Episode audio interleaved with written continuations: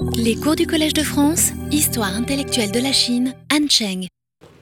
Bonjour et euh, bienvenue à tous. Euh, euh, désolé pour ces petits problèmes techniques. Je, pensais que c'est la neige qui allait nous, empêcher de, commencer, mais il y a, toujours l'informatique qui, pose plus de problèmes que la, météo.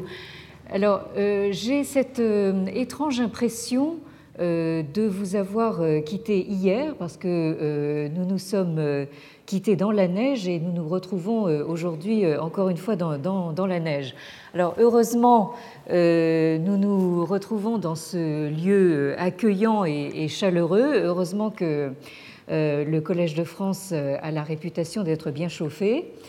Euh, euh, autant euh, par son euh, système de, de radiateur que, par la, la chaleur humaine que euh, vous apportez en, étant toujours aussi nombreux.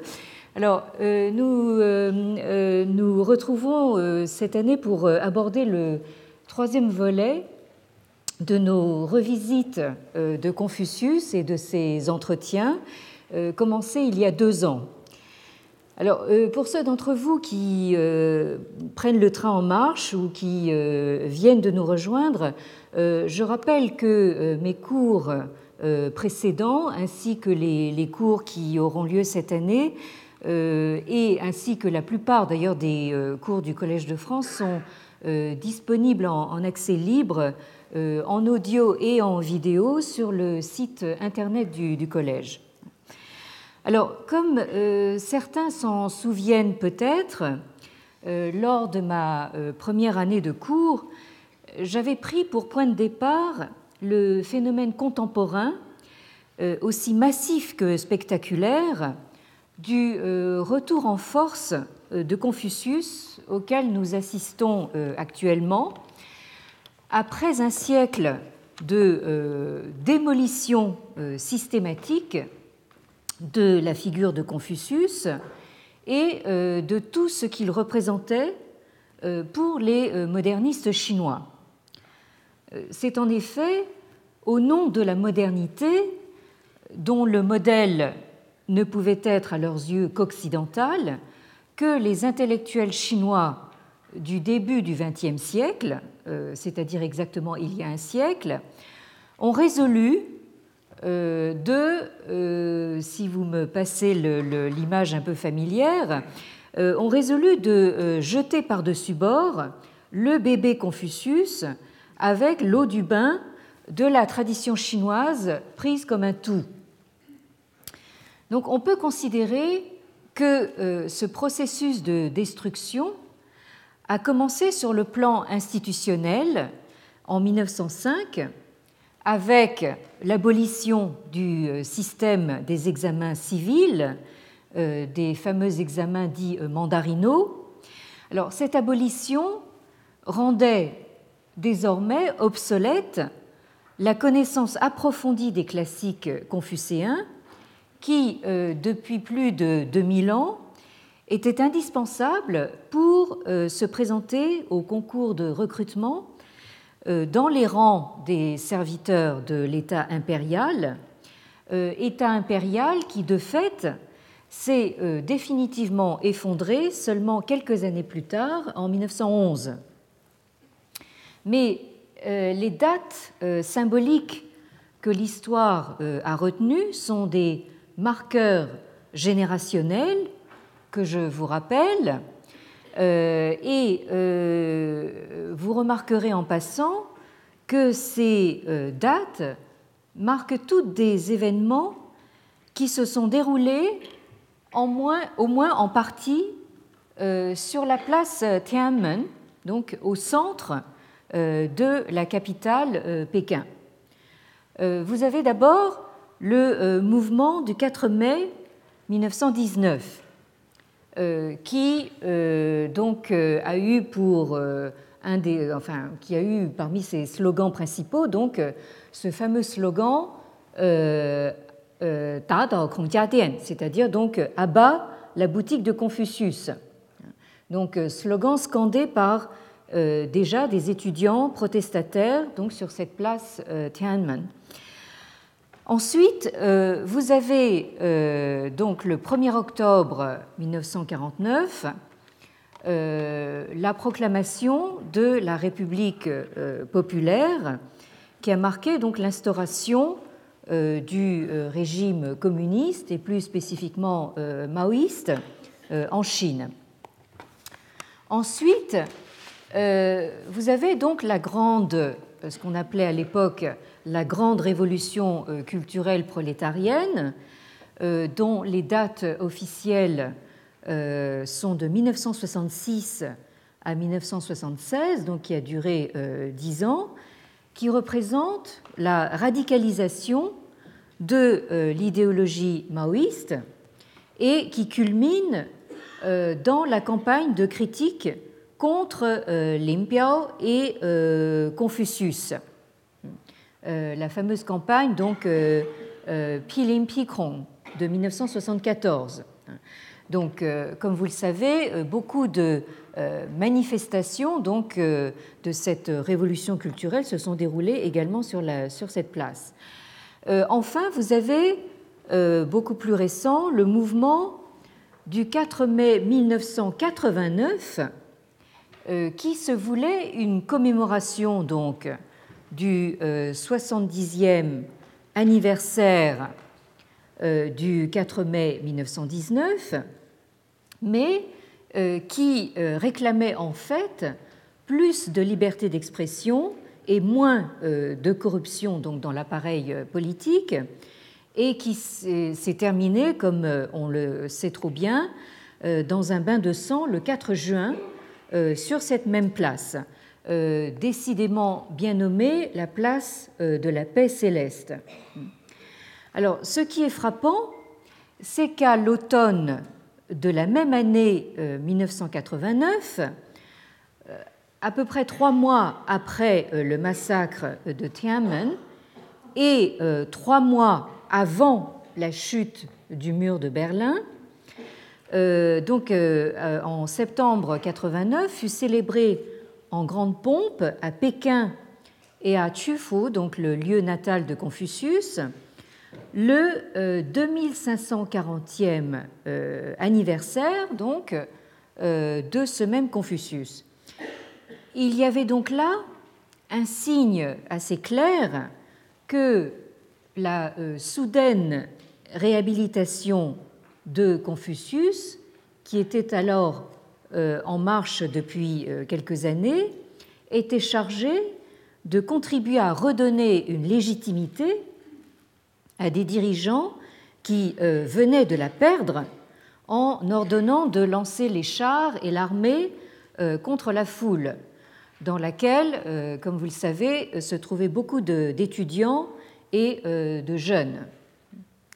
Alors, ce retour, si largement instrumentalisé en Chine continentale, de Confucius et donc du texte des entretiens euh, en chinois le Luanyu, euh, qui lui sont associés, euh, a donc fait l'objet du premier volet de ma démarche de revisite.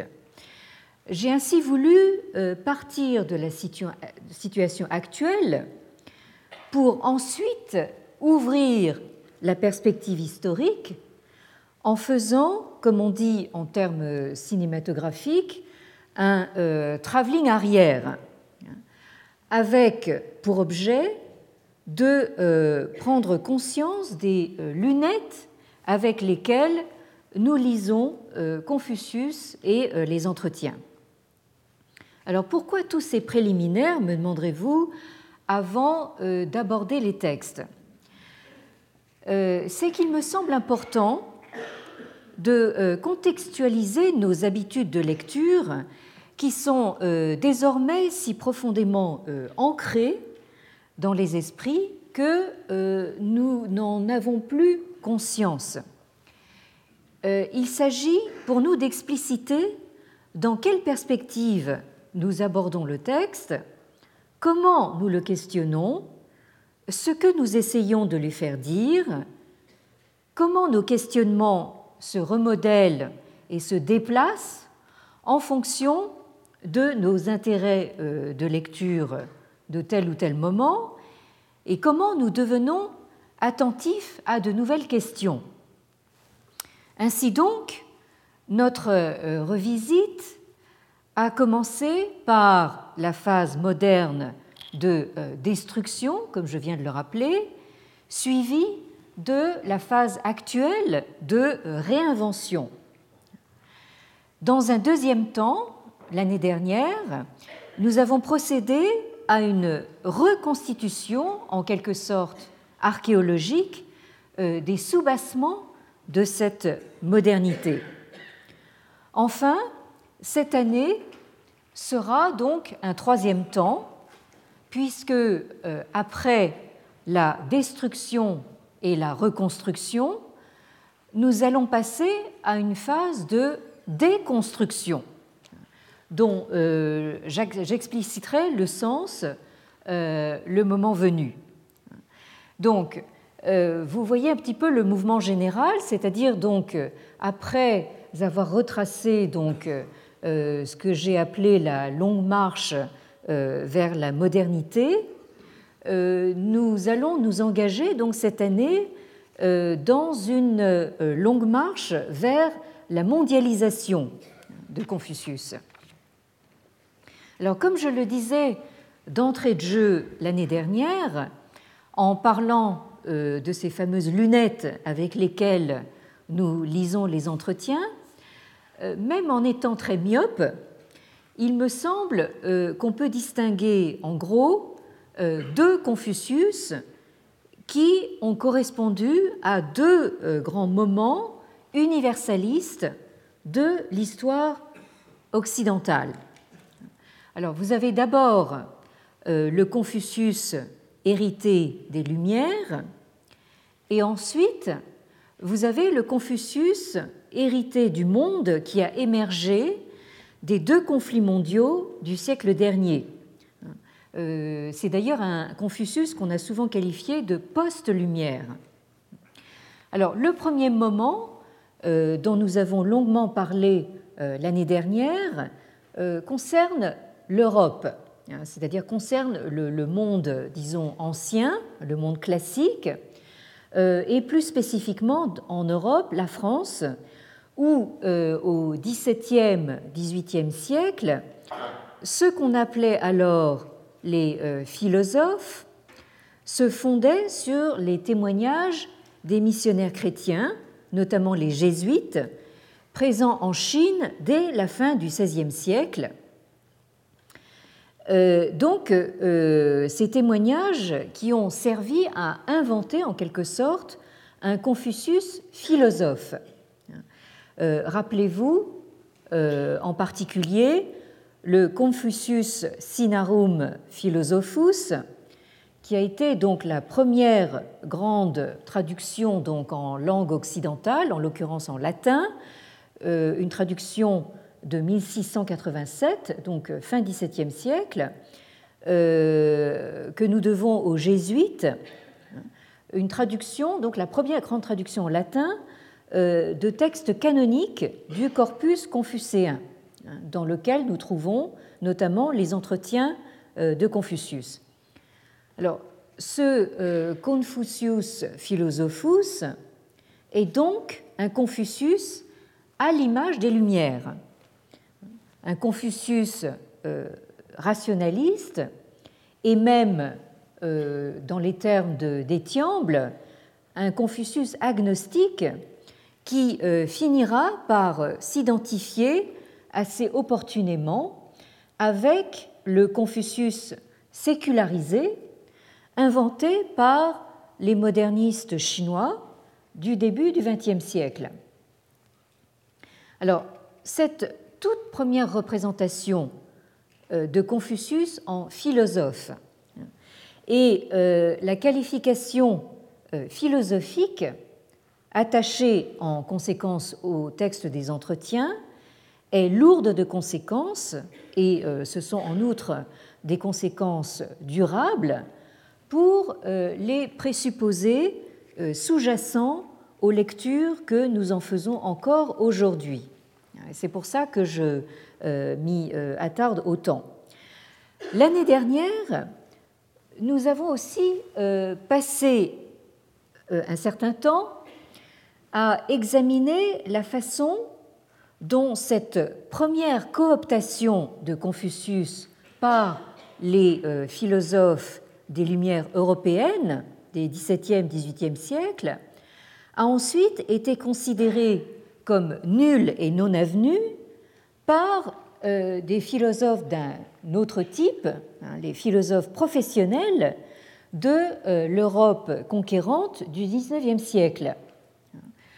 Alors que les premiers, c'est-à-dire donc les euh, philosophes à la manière de Voltaire, considéraient Confucius comme un des leurs dans leur combat contre l'infâme, hein, contre l'obscurantisme religieux, euh, sur la foi donc des euh, témoignages des jésuites, qui se sont donc appliqués à qualifier les cultes confucéens de purement civils, Hein, n'ayant rien donc de, religieux, euh, dans le seul but de rendre ces cultes compatibles avec leur propre foi euh, en un Dieu unique. Hein.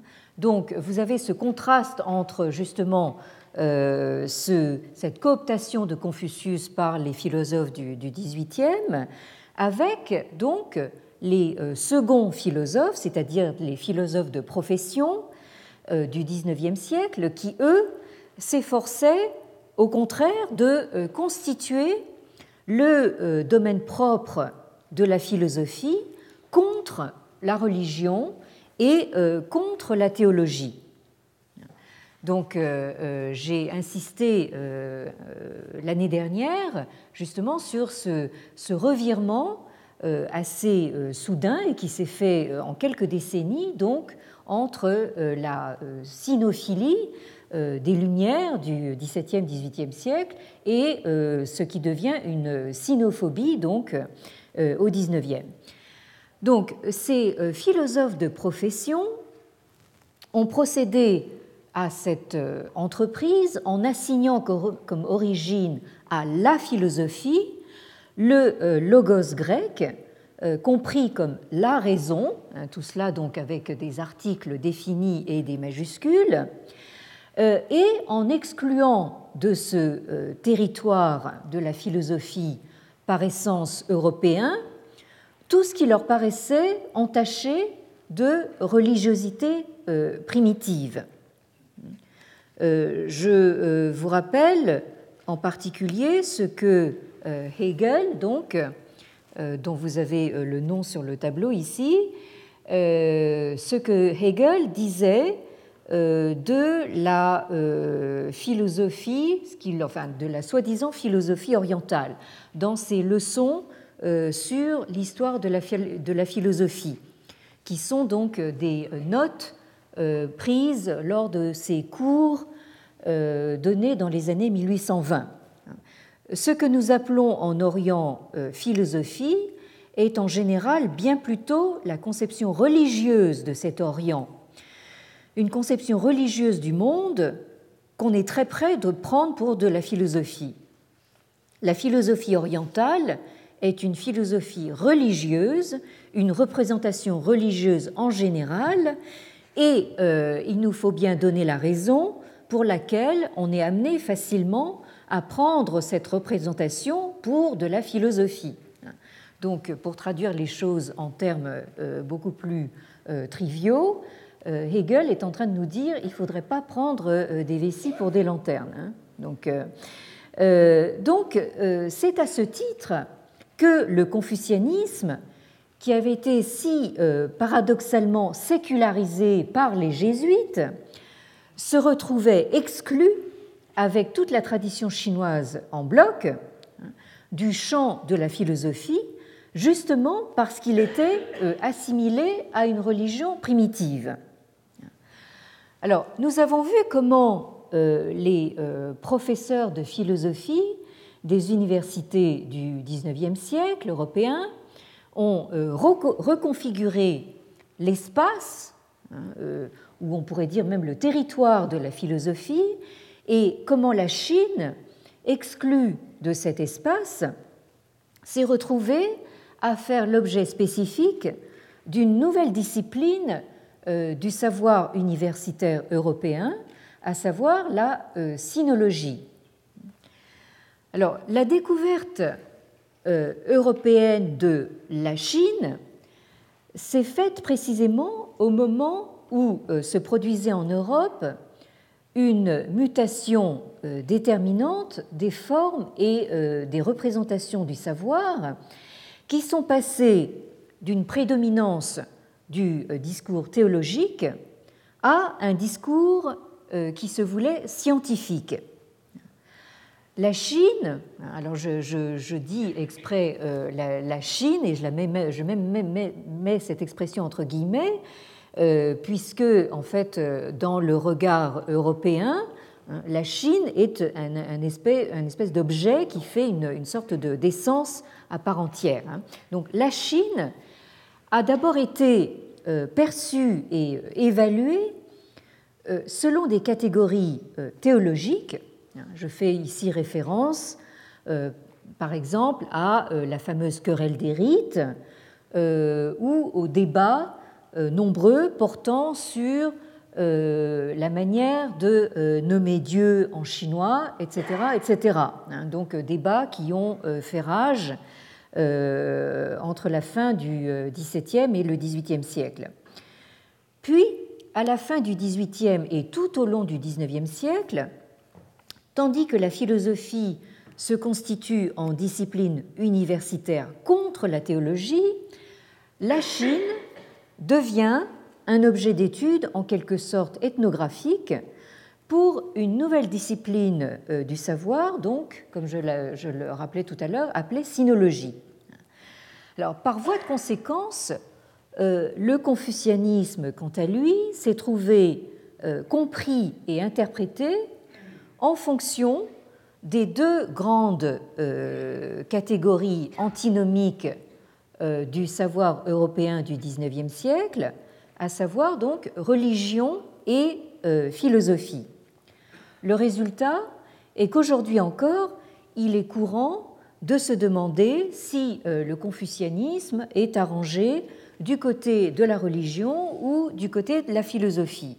Et euh, on a vu que même euh, les intellectuels chinois modernes continuent à s'interroger dans ces termes.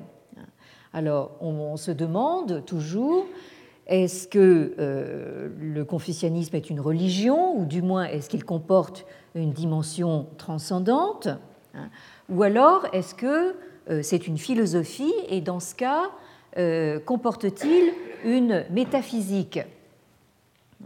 Alors, l'an passé, euh, nous avons vu en particulier les rapports noués dans la première moitié du XIXe siècle entre Hegel, le représentant, on pourrait dire, archétypal de la philosophie des professeurs, hein, et euh, Abel Remusa, dont vous avez également le nom sur le tableau. Euh, Abel Remusa, le premier sinologue européen à être consacré dans l'institution universitaire par une chaire au Collège de France. Alors, euh, rappelons-nous ce que dit Hegel à propos de Confucius. Euh, pour l'essentiel, dit Hegel, les pensées de Confucius sont d'une part des doctrines morales, d'autre part des prescriptions fort insipides concernant le culte et les usages. La morale est bonne et honnête, sans plus. Ne nous attendons pas à y rencontrer de profondes recherches philosophiques il faut encore moins songer à trouver chez lui de la spéculation. Confucius fut un homme d'affaires, d'une sagesse pratique. Alors là, euh, là, ça nous rappelle beaucoup de choses qu'on entend dire encore aujourd'hui. Hein. Pour nous, il n'y a rien à glaner dans son enseignement. C'est Hegel qui continue. Hein. Euh, nous n'avons pas par conséquent à y insister davantage. Les propositions qu'on y relève se trouvent partout, sont universellement connus. Le Déophyquis de Cicéron vaut peut-être mieux, quand même, et offre pour nous plus d'intérêt que tous les livres réunis de Confucius. Ceux-ci sont très délayés Alors j'insiste un peu sur ce, qualificatif parce que nous allons le retrouver un peu plus tard. Ceux-ci sont très délayés. Alors là, je, pense que sont visés en particulier les entretiens, donc, comme des livres de prédication morale. On peut donc dire avec raison qu'il aurait mieux valu pour la réputation de Confucius que l'on n'eût pas traduit ses ouvrages. Ainsi, alors merci pour moi hein, en particulier, ainsi, continue euh, notre grand Hegel, donc en nous faisant connaître son système de morale, alors là, je, suppose que Hegel est légèrement ironique, hein, parce que précisément pour lui, ici, il n'y a pas de système. En nous faisant connaître son système de morale par une traduction allemande, on lui a fait perdre chez nous beaucoup de sa réputation. Bon, alors, euh, euh, fin de la conversation donc sur, euh, sur Confucius. Alors, le moins que l'on puisse dire, c'est que le jugement est sans appel. Et comme si nous l'avons vu, même si Abel Remusa euh, en qui Hegel euh, reconnaissait, je cite, le meilleur connaisseur de l'Orient, euh, Abel Remusa parvient quand même à susciter chez Hegel un peu d'intérêt pour le taoïsme. Alors c'est malheureusement un intérêt qui est fondé sur un malentendu parce que il est entièrement suscité par la traduction du mot Tao Hein, que nous traduisons actuellement par la voix, hein, euh, qui était à l'époque traduit par euh, Abel Remusa et ses euh, collègues par logos. Hein. Alors c'est à ce titre que Hegel a manifesté un léger intérêt pour, pour le taoïsme, mais c'est parce qu'il pensait que c'était justement une trace donc en Chine de la philosophie du logos. Euh, alors vous voyez un petit peu les, malentendus que peuvent euh, euh, susciter les traductions. Alors, il reste que ce tiraillement entre philosophes et sinologues aboutit, comme on l'a vu, à une contradiction irréductible ou à ce qu'on a pu appeler une contrainte réciproque. C'est-à-dire que d'un côté, il semble évident que la Chine possède une philosophie, mais de l'autre, nous sommes tout autant d'accord que la philosophie n'existe pas en Chine. Donc, euh, pour nous qui vivons euh, deux siècles plus tard, euh, le jugement de Hegel est loin d'être tombé dans l'oubli. Voyez par exemple ce manuel de philosophie recommandé aujourd'hui aux classes préparatoires et au premier cycle de philosophie. Je cite on baptise aujourd'hui, à tort et à travers, philosophie indienne ou philosophie chinoise les vieilles sagesses indiennes ou chinoises. Sans doute y a-t-il, dans les sagesses indiennes et chinoises, des éléments de pensée susceptibles d'intéresser la philosophie et qui ont été effectivement repris par elle. Mais ne fait pas moins défaut à ces sagesses la forme de pensée systématique abstraite qui seule définit la philosophie. Bon, donc là, ce qui m'intéresse, donc, c'est de nouveau donc la qualification donc de la pensée philosophique comme systématique et euh, abstraite. Euh, comme vous allez voir, nous allons retrouver ces qualificatifs dans peu de temps. Donc, si euh, philosophie chinoise il y a, en tout cas, elle ne représente pas, euh, c'est le moins qu'on puisse dire, une discipline enseignée pour elle-même dans nos institutions éducatives. Mais, euh, d'un autre côté, est-ce que les intellectuels chinois modernes sont, comment dire, comment dire, sont justifiés de se demander si on peut pour autant rejeter d'un revers de main, dans un dehors non philosophique, une tradition de pensée qui a euh, malgré tout réussi à maintenir une certaine continuité pendant euh, quelques trois millénaires, euh, dont le dernier en date a concerné, bien au-delà du seul espace chinois, tout le monde extrême-oriental, incluant donc la, Corée, le Japon, le Vietnam, autant dire tout un continent.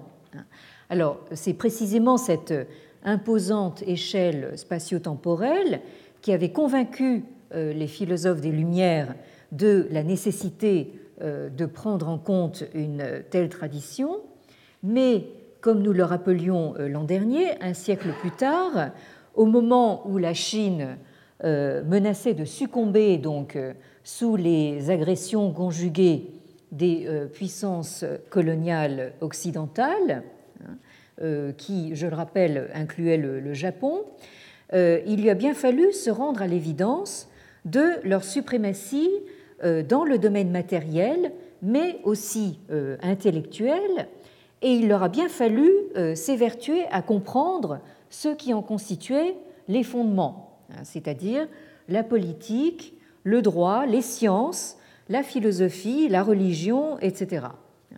Alors c'est ainsi que, euh, grâce à la médiation du Japon, qui avait acquis euh, dès la deuxième moitié du XIXe siècle, sous l'ère Meiji, donc euh, que euh, vous avez donc euh, sur le tableau, donc Meiji qui veut dire donc littéralement un gouvernement éclairé. Hein, donc nous avons une ère qui se situe délibérément justement dans le sillage d'une certaine conception des, Lumières. Qui a donc duré pendant toute la, seconde moitié du XIXe siècle. Donc, euh, ce Japon euh, moderniste euh, s'est donné une bonne longueur d'avance sur la Chine dans sa volonté justement de s'occidentaliser. Et c'est donc au Japon que fut inventée une série de néologismes pour traduire les grandes catégories du savoir occidental, parmi lesquelles figurait en bonne place la philosophie telle qu'elle était alors conçue en Europe. Alors la philosophie euh, que euh, les euh, intellectuels japonais ont traduit par un mot composé de deux termes empruntés au vocabulaire chinois ancien. Alors donc vous avez ce composé qui se prononce en japonais Tetsugaku et en chinois Zhe et euh, qui signifie littéralement donc euh, xue, euh, l'étude de zhe, c'est-à-dire donc de la sagesse. il s'agit donc en fait d'une traduction qui se veut approchante de la signification originelle du mot philosophie, c'est-à-dire donc de l'amour de la, sagesse. Mais euh, tandis que pour les intellectuels japonais, il ne pouvait exister de euh, philosophie japonaise que moderne, hein, donc euh, au Japon, il y a eu ce parti pris de considérer que au Japon même, la philosophie au sens occidental du terme ne commençait qu'à l'ère moderne. Leurs homologues chinois, eux, ont estimé euh, qu'une philosophie chinoise euh, s'était développée parallèlement aux philosophies occidentales et avait donc une histoire aussi longue, euh, sinon plus. Donc, dès les premières décennies du XXe siècle, ont commencé à proliférer des histoires de la philosophie chinoise. Donc, c'est un genre euh, je le rappelle, qui a commencé au Japon et qui a ensuite évidemment été euh, repris euh, à l'envie en Chine. Donc ces histoires de la philosophie chinoise dont la périodisation était plus ou moins calquée sur celle de leurs modèles occidentaux et qui tendaient à montrer que la Chine, elle aussi, avait élaboré très tôt une épistémologie, une logique, une ontologie, etc. Alors, sont euh, caractéristiques à cet égard deux ouvrages phares euh, dans le genre qui sont dus aux deux disciples chinois les plus brillants les plus prometteurs du euh, philosophe pragmatiste américain euh, John Dewey, hein, auprès de qui euh, ils ont préparé successivement leur thèse doctorale à l'université Columbia de New York. Donc là, nous avons déjà, au début du XXe siècle, c'est-à-dire donc il y a un siècle, le, les germes, si vous voulez, de cet euh, échange, de ce dialogue permanent donc entre euh, les euh, deux rives du Pacifique, c'est-à-dire donc entre l'Amérique du Nord et la Chine. Alors, ces deux ouvrages phares sont d'abord le précis d'histoire de la philosophie chinoise, dont vous avez le titre euh, sur le tableau, ici, si j'arrive à le dérouler.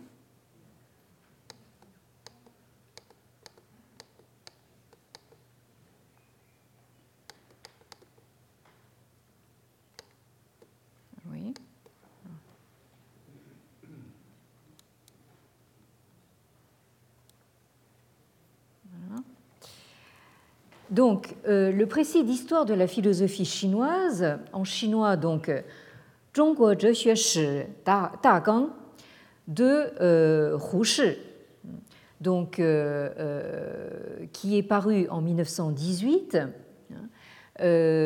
donc à la veille justement du ce fameux mouvement du 4 mai 1919, dont Hu Shi a été donc une figure de proue dans la mesure où euh, Rouchi euh, prenait justement une euh, comment dire, modernisation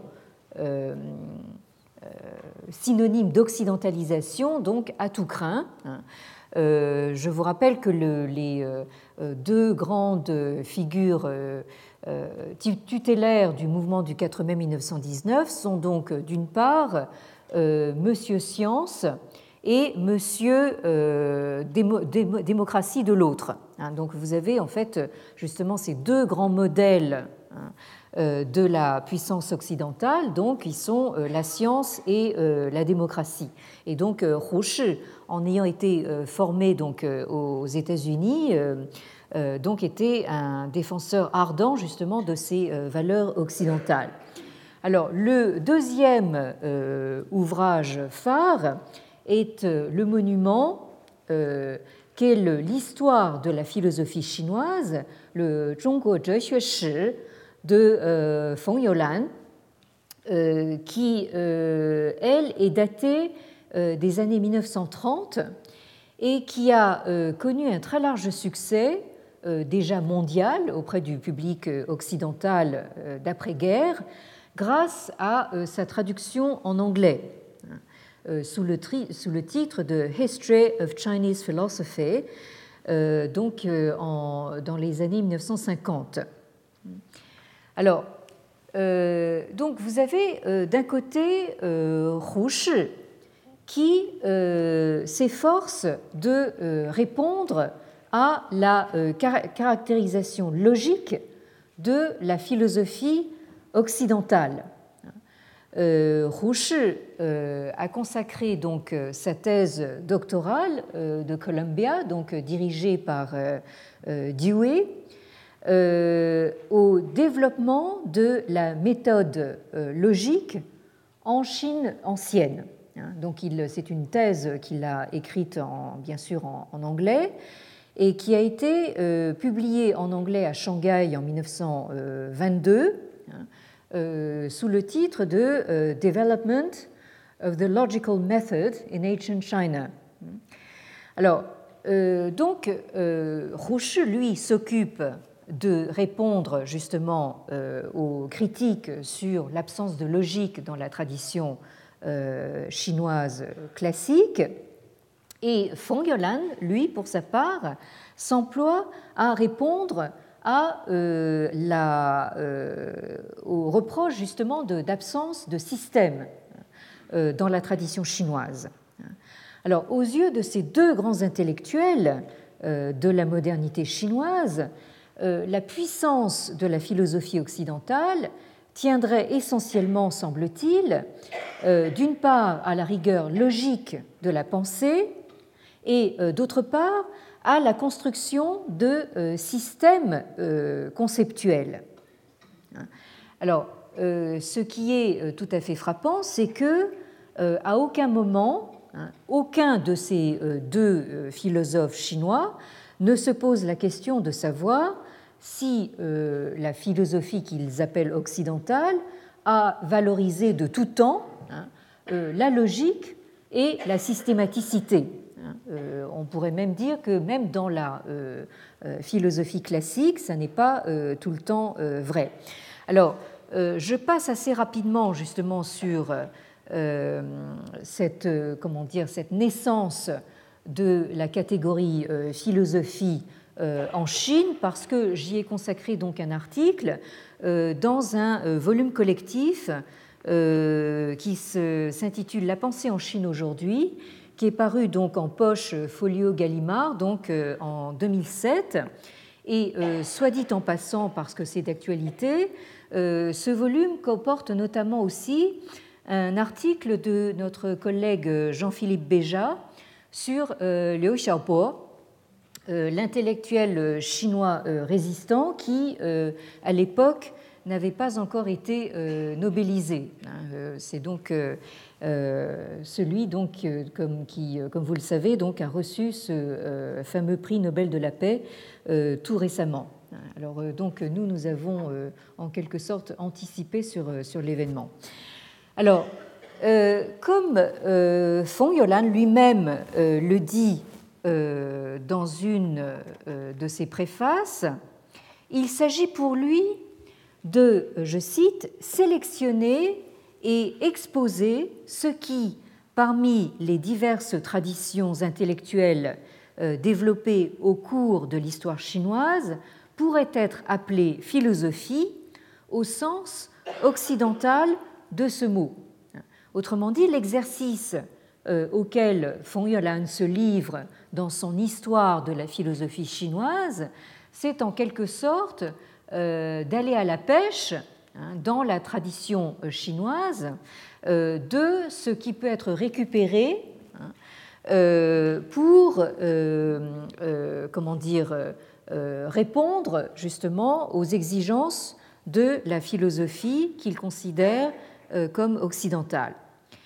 Et il poursuit dans ces termes, je cite toujours, Il n'y a pas de philosophie qui ne réponde pas aux exigences de la science qui ne soit pas un discours systématique suivant les règles de la logique.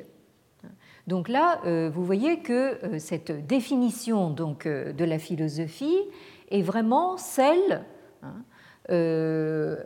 avec laquelle donc, nos intellectuels chinois modernes ont affaire. Et font Yolande de poursuivre, chaque philosophie est un tout qui a son unité et qui en tant que tel constitue un système. Dans la philosophie chinoise, comme chez euh, Socrate et Platon, les systèmes sont bien là, mais ils n'ont pas été euh, formalisés en tant que tels. Il s'agit donc bien d'identifier les systèmes réels, je mets, il, met ça entre guillemets, donc les systèmes réels qui sont dissimulés sous des langages non systématiques. Alors, vous voyez donc les efforts que euh, Fong Yolan euh, déploie pour dégager dans son histoire de la philosophie chinoise hein, ce qu'il appelle une théorie du monde hein, qui correspondrait à une ontologie et une cosmologie, une théorie de la vie Hein, qui correspondrait euh, aux disciplines occidentales de la psychologie, de l'éthique, de la philosophie politique et sociale, et enfin une théorie de la connaissance qui répondrait donc à euh, l'épistémologie et à la logique occidentale. Alors, euh, il me paraît tout à fait intéressant de confronter de manière croisée les considérations contemporaines à quelques années près de Fong Yolan et d'un grand nom de la philosophie française dont la voix a résonné ici même, euh, je parle de euh, Maurice Merleau-Ponty, hein, qui, après son élection euh, à la chaire de philosophie au Collège de France en 1952, hein, qui a été de très peu suivi de sa rupture avec Sartre, donc Merleau-Ponty qui a dirigé un volume collectif assez monumental lui aussi, intitulé Les philosophes célèbres. Euh, un volume qui est paru euh, en 1956 et qui a été, euh, pour notre plus grande chance, republié dans une édition révisée et augmentée, hein, à laquelle j'ai modestement participé, donc une édition placée sous la direction de Jean-François Ballaudet, euh, et qui a été republié sous un titre modifié. Hein. Vous le trouverez donc euh, dans, les éditions du livre de poche sous le titre Les philosophes de l'Antiquité au XXe siècle, Histoire et portrait. Alors, euh, je le recommande en particulier pour euh, ceux d'entre vous, je ne, vous adresse, enfin, je ne m'adresse pas forcément à ceux qui sont présents dans cette salle, mais éventuellement à ceux qui euh, nous écoutent. Euh, et qui auraient un bac à passer en fin d'année. Donc c'est un, un, ouvrage de, de, référence tout à fait utile hein, pour justement ceux qui commencent en philosophie. Alors donc Merleau-Ponty a rédigé donc lui-même un texte liminaire euh, à toutes les euh, parties donc de ce volume collectif et bien sûr à la toute première euh, qui est intitulée L'Orient et la philosophie. Donc Merleau-Ponty a choisi de placer en premier donc une partie sur l'Orient et la philosophie qui est consacrée aux philosophes célèbres de l'Inde et de la Chine. Alors, je rappelle également euh, à ce titre euh, qu'il euh, y a eu une entreprise contemporaine de celle de Merleau-Ponty, qui est celle du philosophe allemand Karl Jaspers, hein, dont vous connaissez sans doute donc le livre en trois grands tomes qui s'appelle Les grands philosophes et qui est paru également en 1956. Euh, le premier tome est consacré à euh, ce que Jaspers appelle ceux qui ont donné la mesure de l'humain. Alors ceux qui ont donné la mesure de l'humain, ce sont euh, Socrate, Bouddha, Confucius et Jésus. Le tome 2 est consacré à Augustin et Thomas d'Aquin et tout le tome 3 est consacré à Kant. Donc vous avez une réédition là aussi euh, en traduction française de cet ouvrage de Jaspers euh, aux éditions Plomb hein, euh, en, livre de poche. Alors je reviens donc à ce texte liminaire de Merleau-Ponty qui commence ainsi. Cette immense littérature pensante qui exigerait à elle seule un volume fait-elle vraiment partie de la philosophie hein, Il est en train de parler de, euh, justement de la philosophie orientale. Est-il possible de la confronter avec ce que l'Occident a appelé de ce nom Alors, la vérité, et Merleau-Ponty euh, souligne ce mot, la vérité n'y est pas comprise comme l'horizon d'une série indéfinie de recherches, ni comme conquête et possession intellectuelle de l'être. C'est plutôt un trésor épars dans la vie humaine avant toute philosophie. Alors c'est peut-être la raison pour laquelle il a placé donc cette partie en premier. Donc euh, un trésor épars et indivis entre les doctrines. la pensée ne se sent pas chargée de pousser plus loin les tentatives anciennes, ni même d'opter entre elles, et encore moins de les dépasser vraiment en formant une nouvelle idée de l'ensemble. Elle se donne comme commentaire et syncrétisme, écho et conciliation. L'ancien et le nouveau, les doctrines opposées font bloc, et le lecteur profane ne voit pas qu'il y ait là de l'acquis ni du révolu. Il se sent dans un monde magique où rien n'est jamais fini, où les pensées mortes persistent et où celles qu'on croyait incompatibles se mélangent.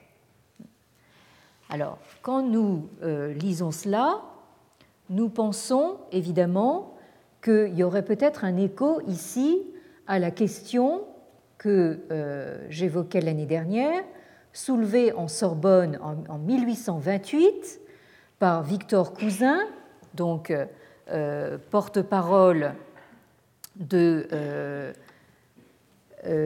la philosophie hegelienne en France, hein, cette question qui était y utile ou n'y utile pas de philosophie dans l'Orient et euh, dont euh, nous nous sommes fait l'écho dans euh, un numéro spécial de la revue Extrême-Orient, Extrême-Occident, le numéro 27 de 2005, qui s'intitule Y a-t-il une philosophie chinoise?